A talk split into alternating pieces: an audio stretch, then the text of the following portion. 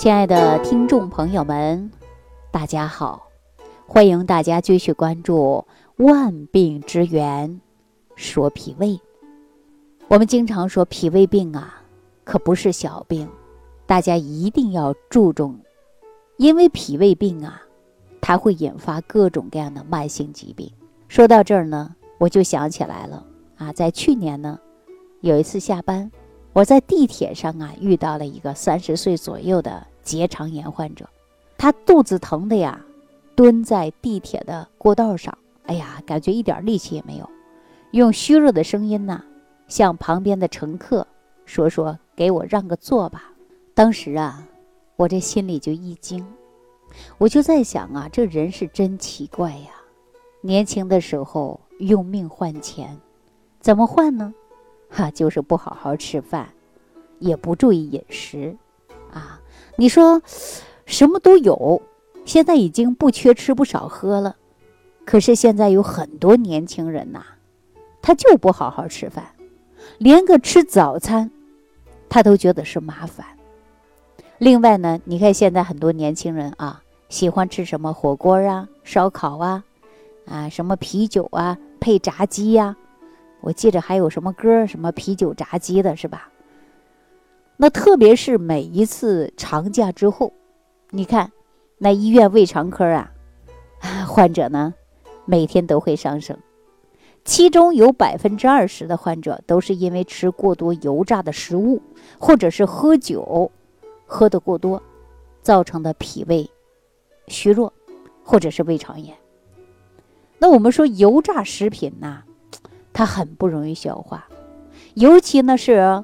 胃肠功能较弱的人群，啊，油炸的食品吃多了，会堵在胃里，啊，吃油炸的食物呢，再配上点酒水，那您看对肠道啊，那是有多大的刺激呀？容易伤害的就是我们的胃黏膜，引发的就是肠胃炎呐，啊，我们也常说叫胃肠炎呐，间接的会引发于各种各样的疾病，比如说一说到炎症，很多人说结肠炎，那怎么办呢？如果真正出现了，我们应该怎么办呢？我告诉大家，现在很多人养生意识当中都是比较强的，但是五六十岁的人呢，年轻的时候是吃不好喝不好，一到老了，哎呀，这个病就找上门来了。多数都是因为一体多病有毛病，生病了怎么办呢？不像年轻人那样到医院去体个检，看看怎么办，是吧？那我们说咱这一辈子呀，没那么娇贵。大部分人呐说：“哎呀，有个病一挺，啊，就在家挺，或者吃两个小药片儿，顶一顶就过去了，不疼就算完事儿了。平时呢，你是该做饭做饭，该生活生活，一点不耽误事儿。很多人说我从来不娇气，有问题从来不当回事儿。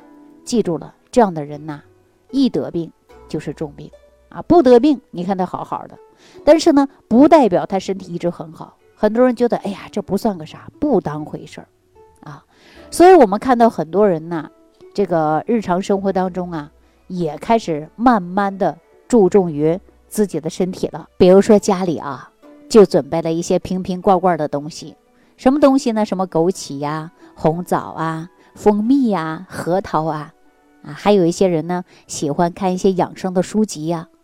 这个观点对不对呀？我告诉大家，对，啊。非常对，但是呢，你不能光养，有病的时候啊，你必须到医院要去治的。有的人说：“哎呀，我不治，我就光养，那能行吗？不能耽误了最佳治疗时机啊！”所以说，有病该治就治，治好了我们就要应该养。大家说怎么治啊？那当然就到大医院去找大夫、找专家啊，赶紧治。所以呢，我借助喜马拉雅这个平台。也给大家呢传播新中医膳食营养文化，让大家呢对健康呢一定要有认识，让所有的人呢轻轻松松的学会养护好脾胃，脾胃好了我们不遭罪呀。人活着离不开的就是吃喝拉撒睡嘛，你吃都吃不下了，能吃下你不消化了，那这是不是问题呀？所以说人活着呀分为两部分，上部分呢是为了家，为了。儿女而活，下部分活呢，就是为了自己的幸福而活。我们大家想一想，是不是啊？年轻的时候，您看结婚生子为家为老为小，到后半生的时候呢，为自己而活。我们说怎么活呀？你只要不生病，就给儿女减轻负担；你只要不生病，你就不遭罪呀，就是这样的，对吧？那就比如我刚才呀给大家讲到的，在地铁上碰到那位结肠炎的病人，很多人所理解的说，哎呀，不就是个肚子疼吗？可能是没休息好，或者是吃痛吃东西吃坏了吗？其实不是的，这个结肠炎呐，疼的时候你是坐也不是，躺也不是，很遭罪的。大部分结肠炎呐，会引起了消瘦，一旦出现了肠功能紊乱。肠管积气、菌群失调的合并症，那就容易形成小肠对营养的吸收不好啊，所以说人就会出现的格外的消瘦。那很多结肠炎的患者找我过来调理身体的时候，一见到他们，哎呀，那面色就不好啊，脸色呢黄，气色很差，没有力气啊，瘦的不行，而且药品呢是没少吃啊，结果呢。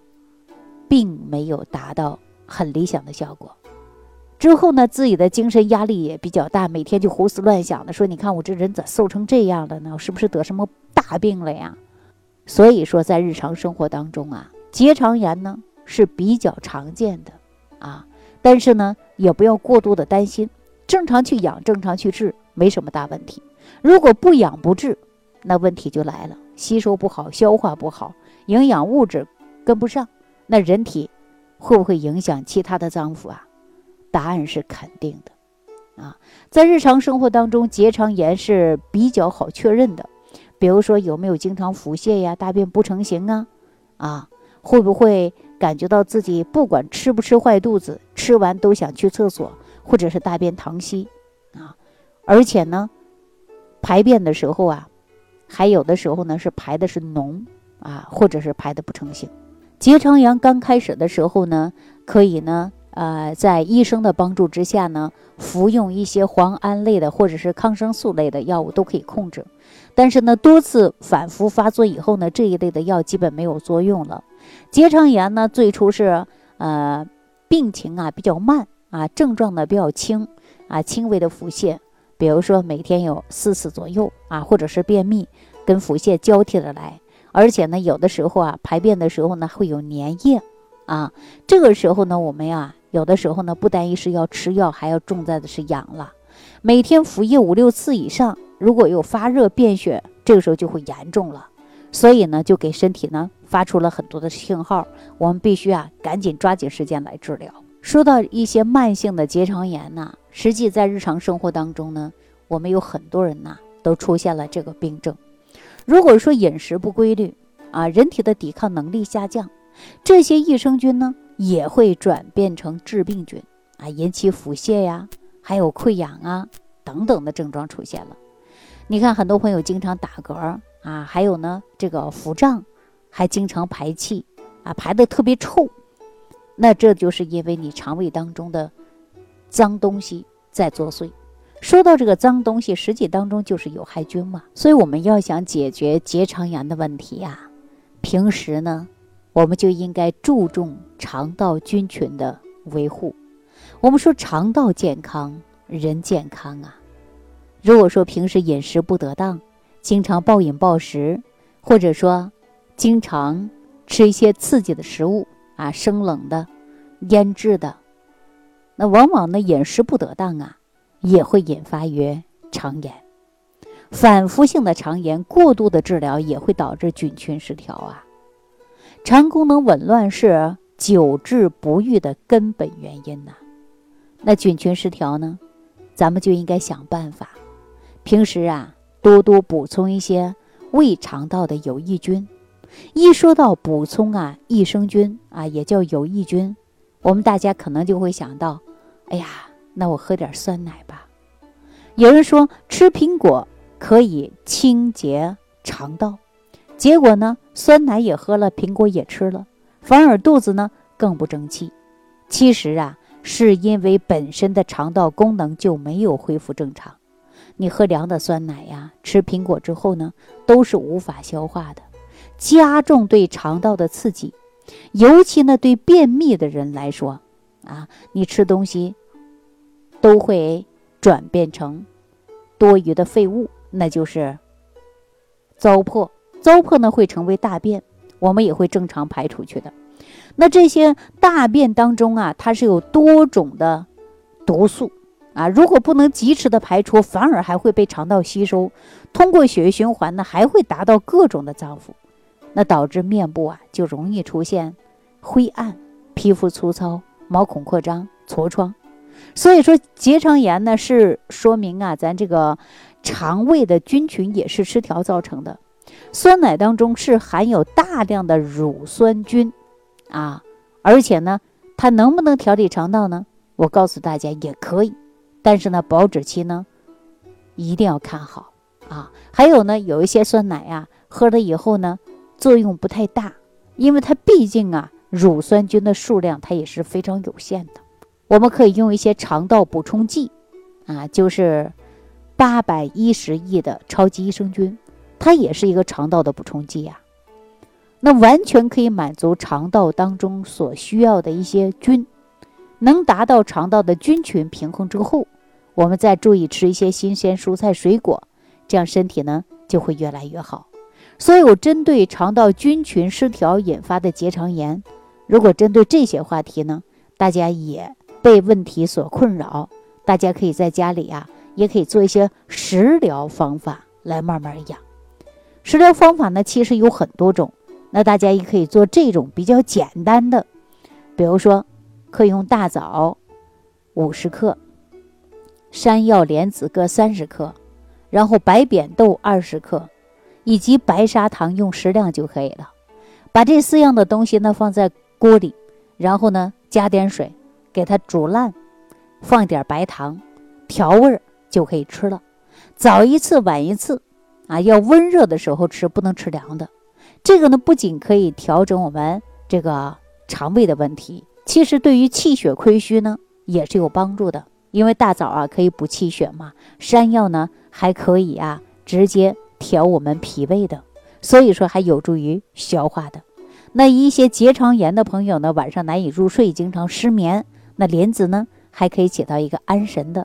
白扁豆呢，它可以啊补虚止泻的。